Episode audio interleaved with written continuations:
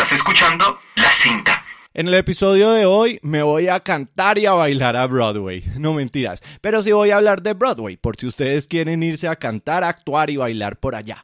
No sé, ¿qué creen que es Broadway? ¿Un teatro, un señor, un movimiento, una obra musical, no sé, una calle? ¿Hasta qué fecha creen que tenemos que viajar para conocer esto que llaman Broadway? Pues les cuento que este viajecito va casi hasta 1750, donde, aunque no soy el mayor experto, he visto que Broadway es muy parecido al cine. Tiene sus agremiaciones que se controlan las unas con las otras, tiene la vaina del independiente o de estudio, pues aquí Broadway o Off Broadway, pues si vale la pena la estúpida comparación, y tiene los Tony, que son como los Oscar, pero para el teatro. Pero sabían que en la calle que lleva el nombre de Broadway no están la mayor cantidad de los teatros de Broadway. Sabían que Broadway, Off Broadway y Off of Broadway se diferencian casi que por la cantidad de sillas del teatro y de aquí que en uno sean producciones más experimentales y en la otra de grandes presupuestos. Sabían que la sensualidad, la sexualidad y la belleza eran uno de los principales ingredientes que usaba Florence Ziegfeld para sus obras musicales ese señor fue el que hizo Showboat, uno de los musicales más importantes de la historia. Pero ojo, Broadway no era el sueño de Seinfeld y tampoco el sueño de ningún otro señor.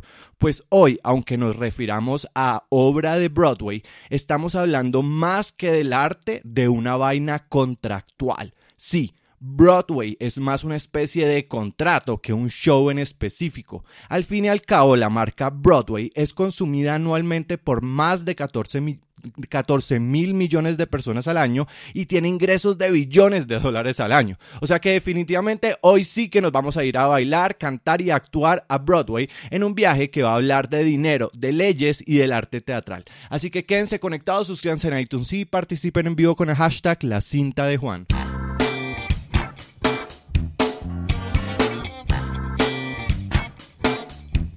¿Qué tal todos? Soy Juan Sebastián Valencia y están escuchando la cinta media hora en vivo y sin censura sobre temas de cine, televisión, teatro y literatura.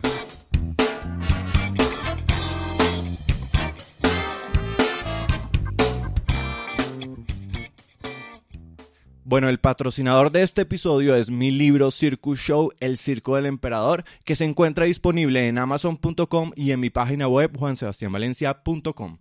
La verdadera historia del emperador se esconde en una nariz, en un tulipán rojo que veló del mundo durante muchos años y del que luego se despidió.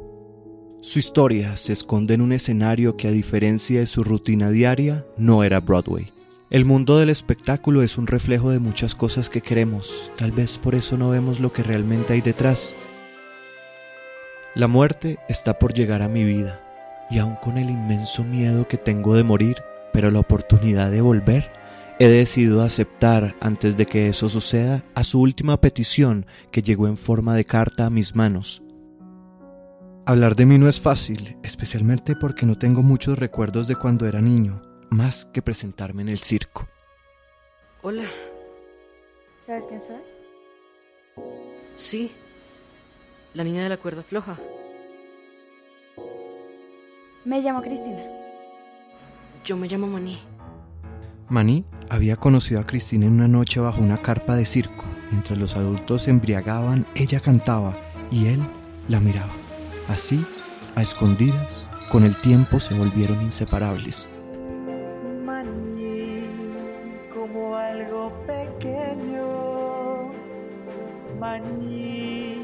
Al final, señor Carvajal, la situación real del señor Albert Pascan no pudo comprobarse del todo. Algo sucedía en su cabeza, pero se requería de más tiempo para ser analizado y él decidió detenerse. Allá afuera podemos ser reales y no nos detendrán. Maní Cristina, los del Circus Show. Allá atrás de las montañas, en el horizonte, allá nos dejarán amar. Te lo prometo. Mi hija se está muriendo y usted la está usando para derrumbar un hospital porque usted es un farsante. Tiene un problema en su cabeza que lo está enloqueciendo, hablando de maní, de un amor que nunca existió. A veces es justamente ese amor que se vuelve inexplicable y hasta indescifrable, el que te hace cometer cosas locas, como dar un beso, como esconderse, como tener que decir adiós. Ese que usaba nariz de tulipán, cuyo nombre era Maní, que nació, creció y murió en un circo colombiano, el Circus Show. Pero bueno, entremos al tema del día.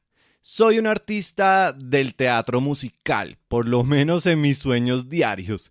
Desde que me levanto y me acuesto, por temporadas más o por temporadas menos, siempre escucho musicales. Paso por Wicked, El Fantasma, Cats, La Tiendita, Jesucristo, Los Miserables, Rocky Horror Picture Show, teatro o cine. Siempre los he bailado y cantado, a veces en mis sueños, a veces si estoy, en, si estoy solo o en confianza, los canto con la peor voz existente y los peores movimientos. En conclusión, me encanta el género y de hecho Circus Show fue escrito como un musical antes de lanzar su, su versión literaria para mí siempre era, pues, no sé, Broadway o Disney. No sé si no podía ver más allá o simplemente creía que todos llevaban ese nombre.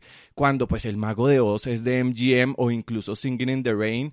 Eh, y pues esa lista de musicales favoritos para mí no me podría quedar aquí en la cinta solo contándolos. Ojo, tampoco soy el putazo de los musicales. Al contrario, quiero es que entiendan, es que soy un fan de los musicales y de ahí pare de contar. Así que como fan hablaré de no los musicales, sino de Broadway. Digamos los teatros donde estos musicales se llevan a cabo. Y ojo, aunque Broadway no son, más de 40 teatros, no es solo uno. Eh, un musical como La tiendita del horror pasó de off-Broadway a Broadway.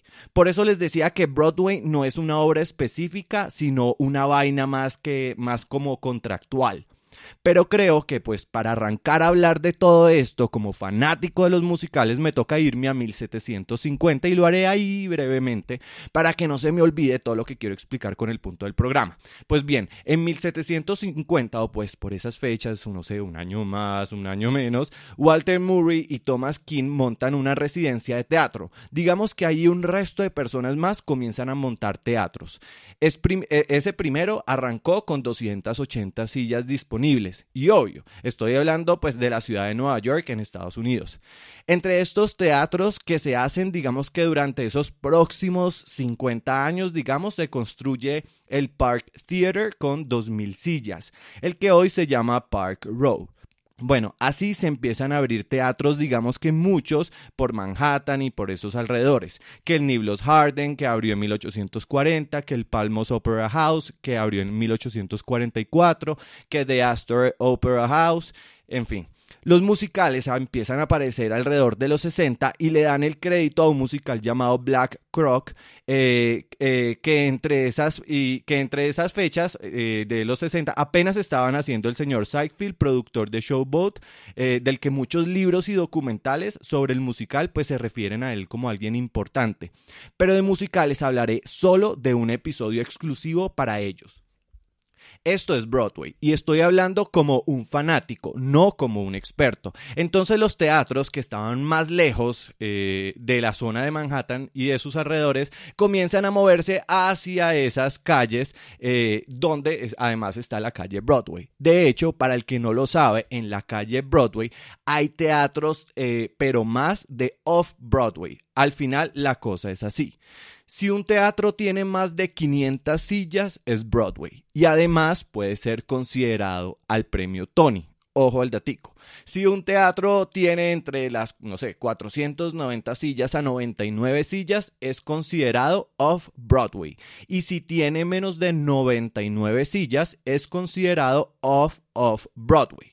Así que es obvio, un teatro grande es una inversión mayor en cuanto a que, tienes una nómina de actores mayor, eh, el alquiler del teatro, que el personal técnico y logístico, en fin. Son obras de mayor presupuesto y por supuesto obras más costosas, mientras que las otras, al ser teatros más pequeños, menos público, pues son más económicas en comparación a las otras. Bueno, básicamente ese precio y esas sillas y esas características son las que diferencian de una obra obra Broadway a una obra off of Broadway, porque ambos lados puede, uno en, ambos lados uno puede encontrarse con buenas obras, eh, excelentes o muy malas.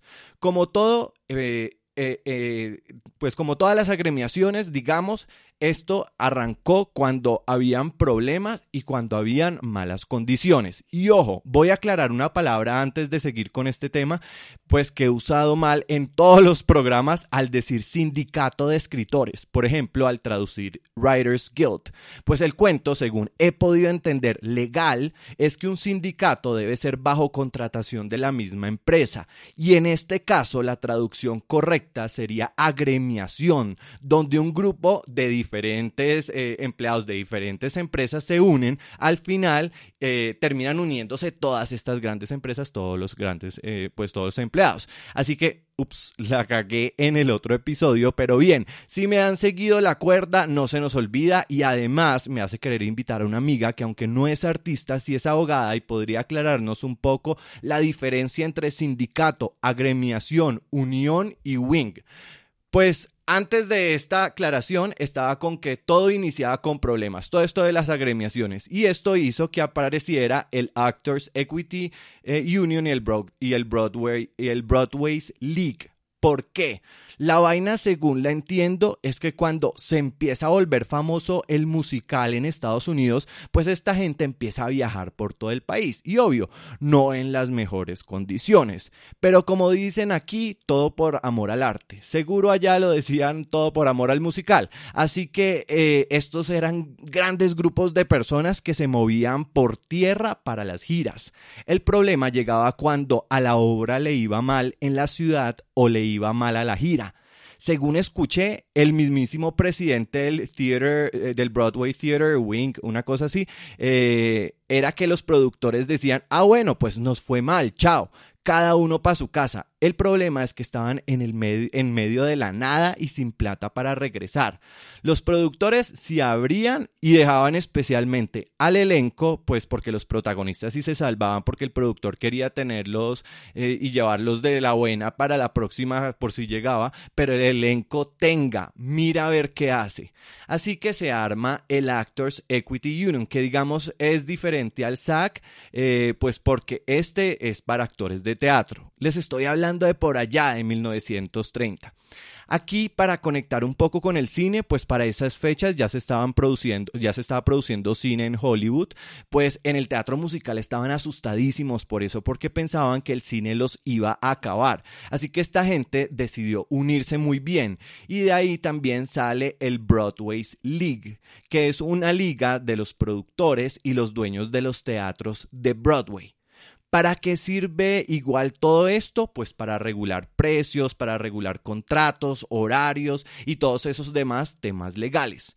¿Cómo funciona, el, eh, eh, ¿Cómo funciona? Pues el productor alquila un teatro tal cual en el mundo entero. Algunos teatros, no todos, algunos producen o coproducen, pero digamos, llevar el nombre de Broadway más que pertenecer a estos chuzos es cumplir los requisitos, digamos, del contrato. Ya sea que alquilas el teatro de 500 sillas por unas cuantas semanas y presentas tu musical. Obvio, pues la cosa no es así de fácil, pero si uno desglosa el rompecabezas puede ser visto así. Seguro a mí me funciona verlo así para ver las cosas pues eh, no tan imposibles, porque si no, paila, ni judío ni aparte mm, parte de la liga. Jodió el man, jodidos todos, o bueno, excepción de esos dos grupitos. Así que la vaina es como los Oscar, una vaina burocrática más que artística. Entonces, ese contrato al final pues es una marca, una marca que hace eh, que una persona como yo cante y baile y busque todas las veces al año cómo encontrar el canal sin lograrlo para tratar de verme los Tony Awards. Bueno, Broadway como marca y como todas las marcas, yo diría tiene productos o subramas, no sé cómo se le podría decir. Lo que quiero decir es que podemos llegar a referirnos a teatros Broadway, eh, si es que estamos hablando de los 41 teatros profesionales, obvio no todos, como dije, en la calle Broadway de Nueva York, es más, no todos en Nueva York, todos repito, con capacidades entre de 500 sillas en adelante. O sea, 500 sillas cuando estamos hablando que en 1800 ya existían teatros de 2000 sillas. Bueno, existía uno, pero pues la exigencia no son 2000 sillas, sino 500, que realmente no es que sea muy alto. No sé si eso sea bueno o malo, como digo, es algo netamente burocrático. Si es que esa podría ser la palabra correcta. Yo para mil, ya, para, ya para 1947, entonces, nacen los Antoinette Perry Awards o pues los Tony Awards, que son los premios Oscar, pero de Broadway, básicamente.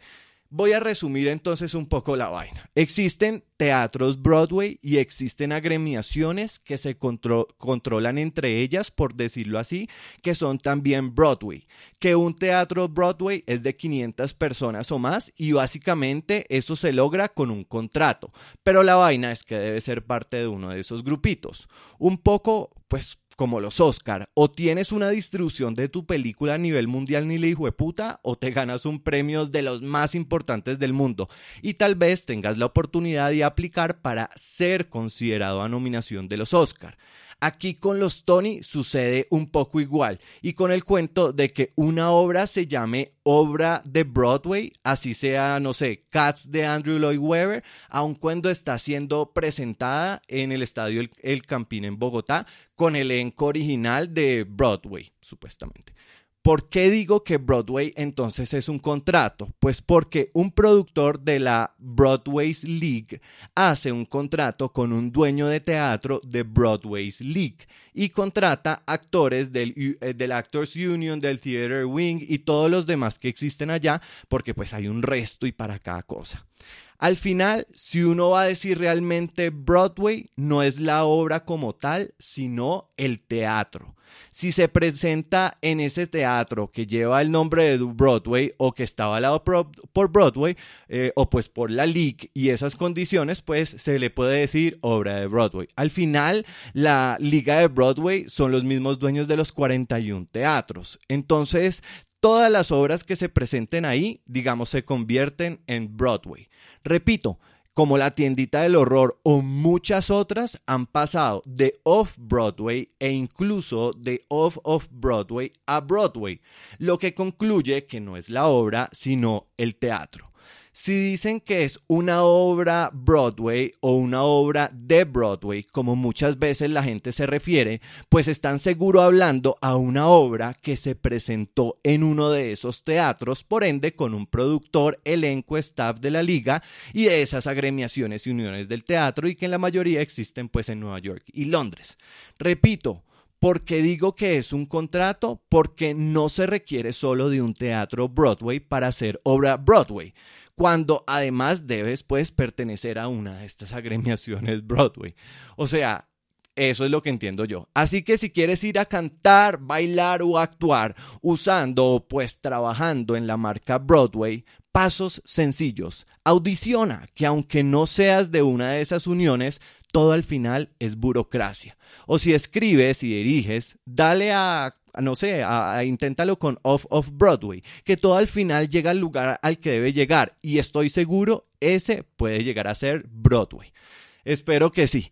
Eh, Me está quedando tururú, unos minuticos adicionales, entonces perdón si soy cansón, voy a hablar de Broadway. Ya que estoy hablando de Broadway, pues me recuerda mucho de Circus Show, eh, que escucharon ya un poco al principio. Obvio, con todo el propósito, pues porque no es que sea esto de pura casualidad, pero para contarles un poco, Albert Pascan o pues el emperador es uno de los artistas más importantes de obras de Broadway y que ya muy viejito pues decide contar su historia con la vaina de que quien lo entrevista termina teniendo un resto de cosas en común con él que los empieza a confrontar a ellos mismos pero que los une con sus raíces.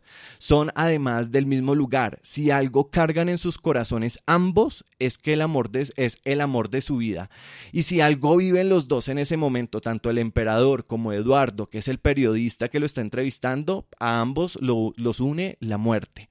Entre ese debate que ambos deben vivir de sus vidas personales mientras están realizando esa entrevista, una historia marca un antes y un después en la vida de ellos y de seguro del Broadway del que, en el que ellos viven. Esa historia sucede en una carpa de un circo colombiano que como el libro se llama Circus Show.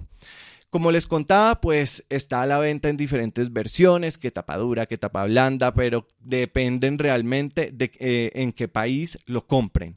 La forma más fácil si estás fuera de Colombia de conocer un poco del libro o incluso de leer algunas partes de él es en amazon.com y en Colombia en mi página web.